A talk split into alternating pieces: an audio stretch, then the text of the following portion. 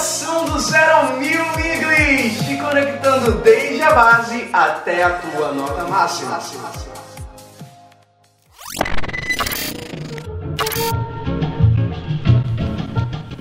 Fala Miglis! Primeiro podcast do Potencial, estreia do zero ao mil, te conectando desde a base até a tua nota máxima. E uma estreia incrível com dois convidados maravilhosos que vocês vão simplesmente amar.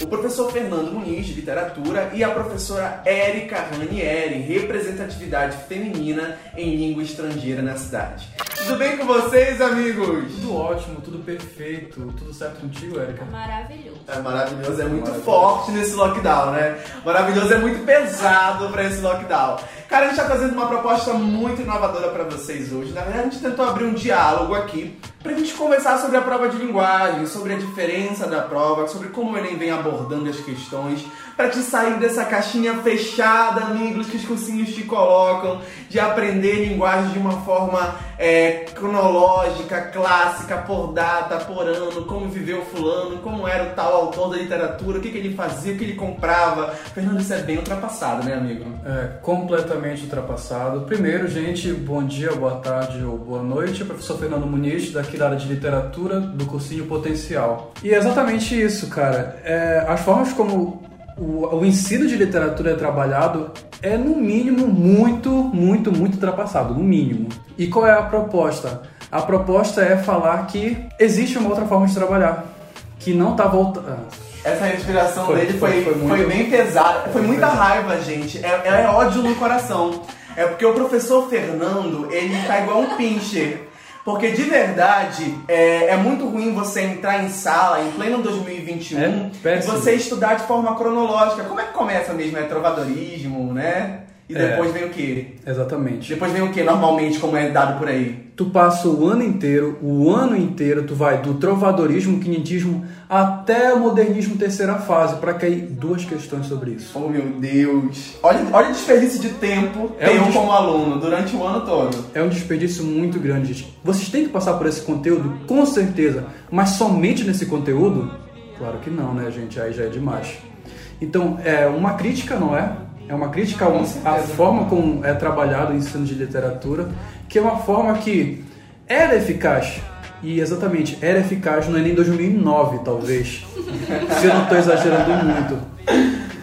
Era eficaz também nos vestibulares tradicionais, antigamente de Pris e Procel, que vinha com Prantos de Maria Parda, Com que certeza. vinha com, com as obras clássicas que você tinha que ler obrigatoriamente para poder fazer a prova. Mas o Enem, ele trata da- das linguagens no teu cotidiano nos mais diversos tipos Sim. de segmentos possíveis, né? Por isso que a linguagem e suas tecnologias, ou seja, como aplicá-la ela no seu dia a dia.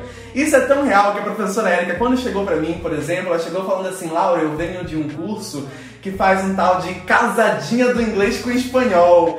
Aí eu fico imaginando como é você trabalhar High School Music e RBD na mesma aula, né? Vamos lá, Érica, conta pra gente como é que vem essa nova prova de linguagem, como é que eu posso fazer a prova de, de inglês, de espanhol, de uma forma mais é, inovadora, de uma forma mais autêntica, que não desperdice tanto tempo. Fica parecendo malhação. Acho que o músico com RBD.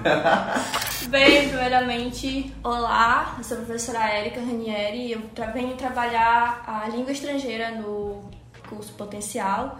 E o que eu tenho para dizer para vocês sobre é, inglês e espanhol é que, assim, no, nos cursos é, que temos aqui em Cametá, eles trabalham muito é, aquela parte assim do ensino médio. Assim, eles não pegam é, aquela parte da competência e habilidade, que é uma coisa que eu já vim estudando para poder trazer algo mesmo que é do Enem. Porque quando a gente estuda no ensino fundamental e no ensino médio, a gente vem estudando o verbo to be. Claro, normal, tem que estudar o verbo Meu to Deus, be. verbo to be. Tem que estudar, porque o verbo é ação, se não tiver Com ação não vai acontecer nada. Então tem que estudar. E o Enem, ele tem sim isso do verbo to be, mas o Enem, ele pra mim, é, co- como visão de professora e aluna, ele é o espanhol instrumental e o inglês instrumental. Até É porque isso. não cai gramática, né? Não cai gramática, o Enem não vai te cobrar Exatamente. gramática, é interpretação de texto. Isso. O que É- o aluno precisa para fazer essas questões, Érica? Essa parte da interpretação que eu digo pra vocês, eu trago uma questão que é do espanhol instrumental e inglês instrumental. Vamos começar com aí com o inglês, que tem as técnicas, e eu trago o scanning e o skimming. Como, como é que fala? Nossa senhora. Scanning e skimming. Eu aprendi inglês com a Anitta. Então, o scanning, ele vai ser aquela parte de interpretar o texto mesmo, pegar o texto, analisar, olhar palavra por palavra, olhar aquilo mesmo. E o skimming é tu olhar mais as figuras, olhar também a parte do a parte da referência, olhar essas partes que estão mais soltas no texto. Eu acho que o termo scanning, ele é muito... Skimming. Ai, Nossa. Então, obrigado, obrigado, valeu. É, gente. Ele, ele fala muito sobre é, a forma como é trabalhado, não é? Isso. Trazer essa parte de identificar o que tá lá, mas não ser exatamente. Um, como posso explicar? Porque é uma coisa que eu queria mostrar uma técnica. Muito visual, isso. né? Olhar mesmo aquilo que, aquilo que tá solto por lá. Olhar Hum. a imagem, olhar o autor lá, a referência. E o, a parte do scanning, não, tu vai analisar, vai analisando. Aí se tu não souber uma palavra, pula a palavra, mas daí tu vai acabar, Pelo dedu- tu vai acabar deduzindo ela. Perfeito. Se você precisar de uma coisa mais visual, não tem problema, aluno. É só você se inscrever no potencial que fica tudo certo. Aí você vai ter a, a técnica, como é o nome? Scanning skimming. Em sala de aula aplicada pra ti. Vamos lá, vamos voltar para a questão da literatura, Fernando. O que eu venho percebendo no Enem é trabalhar a literatura mais contemporânea de uma forma muito forte. A prova disso é a prova do ano passado, que a gente teve funk, dois funks foi foram colocados na prova. É, se eu não me engano, foram dois funks, sim. E a gente trabalhou muita literatura estrangeira também. Fala um pouco sobre isso. Na prova do Enem do ano passado, se eu não me engano, caiu Bumbum Tantan, não foi? Foi Bumbum Tantan. super em alta essa música. E é- isso é tão interessante porque o MC Fiote, muito- mais uma vez, ele foi utilizado num contexto muito maravilhoso, que foi para o quê? Para a aplicação das vacinas do Butantan, não foi? Então, olha só como o funk, ele tá muito presente. Tá muito presente na tua vida, tá muito presente na forma como a gente vive. Então, é claro que o Enem vai trabalhar também o funk. É claro que o Enem vai trabalhar também questões que envolvam o sertanejo. Se eu não me engano, foi o Enem 2018 que trabalhou uma música da Nayara Azevedo. E a questão estava totalmente atrelada a uma competência específica do Enem, que trabalha sobre questões sociais dentro da área de linguagem. Então veja como até a música sertaneja. Ah, eu estudei MPB, eu só ouço Caetano, eu só ouço Chico. Maravilhoso, vai cair questão sobre isso. Mas não só sobre isso, porque cultura está muito mais vinculada à forma como a gente vive no presente, à forma como a gente vivencia tudo isso hoje. Então é importante a gente estar aberto a ouvir coisas novas, estar aberto a ver novos filmes, estar aberto a ler novos livros.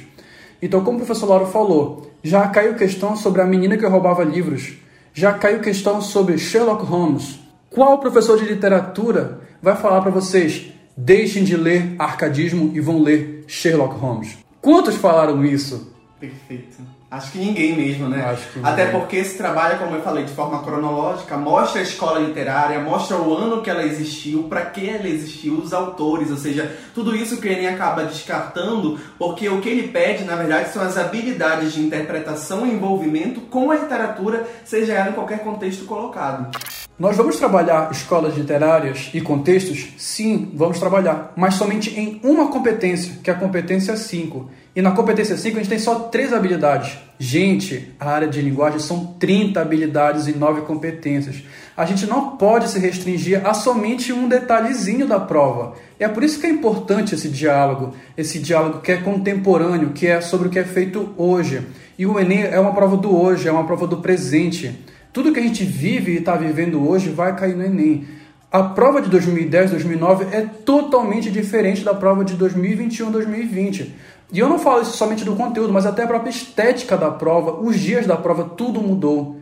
E o Enem não vai permanecer o mesmo sempre. Então nós temos que estar preparados e atualizados para trabalhar cada ano, cada questão. É o nosso dever trabalhar isso, gente. Perfeito. Érica, como uma deixa aqui para os nossos alunos, para os nossos não alunos, para os nossos migos e inimigos, Inimigo.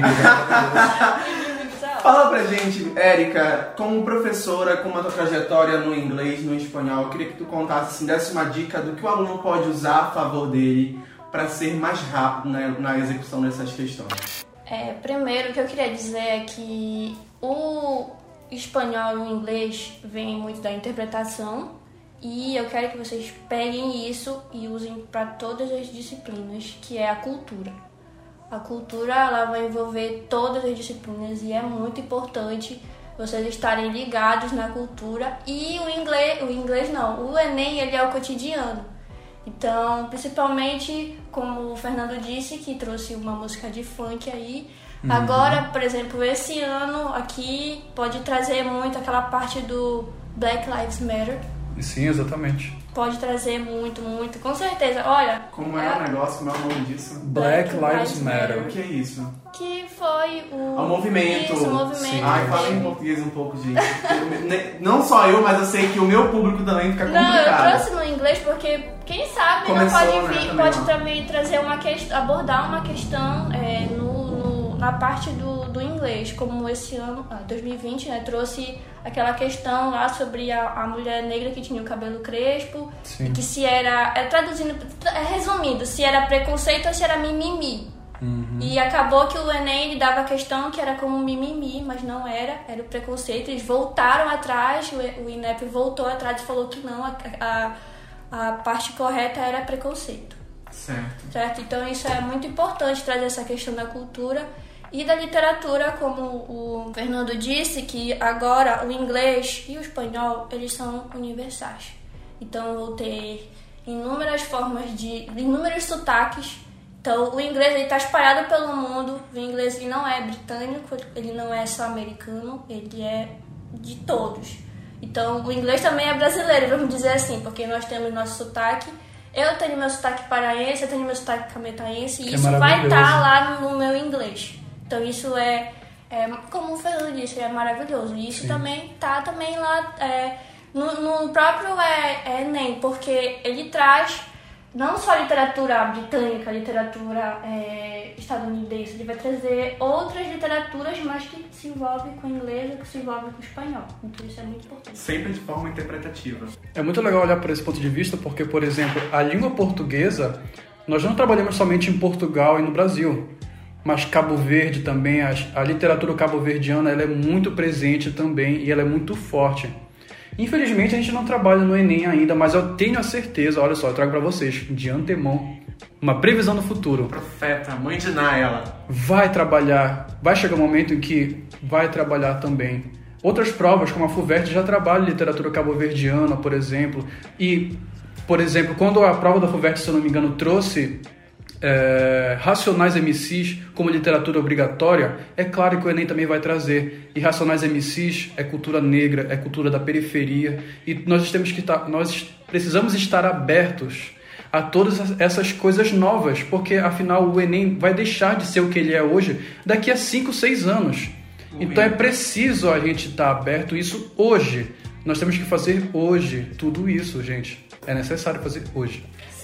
Também que vai ter, né, possivelmente a reforma do ensino médio e vai mudar tudo novamente. Possivelmente não, a BNCC é, já mudou esse ano, exatamente. a reforma já começa a partir desse ano. Então aí vai mudar o Enem totalmente. A gente já tem que estar tá se atualizando. A atualização do Enem é anual, gente, com base na BNCC, na minha área da redação com base nos temas transversais contemporâneos que estão na BNCC. Então são documentos que nós professores, nós cursinhos precisamos estar atualizados para podermos atualizar os nossos alunos todos os anos sobre o que ele vai poder encontrar, sobre o que ele vai enfrentar nas 45 questões de cada área. Beleza? Gostou desse podcast, amigos? Espalha para os teus amigos, espalha nas redes sociais, a gente vai ficar aguardando esse teu retorno, esse teu feedback. Esse aqui é o podcast do Zero ao Mil, te conectando desde a base até a tua nota máxima. Beijão, amigos! Até a próxima! Beijo!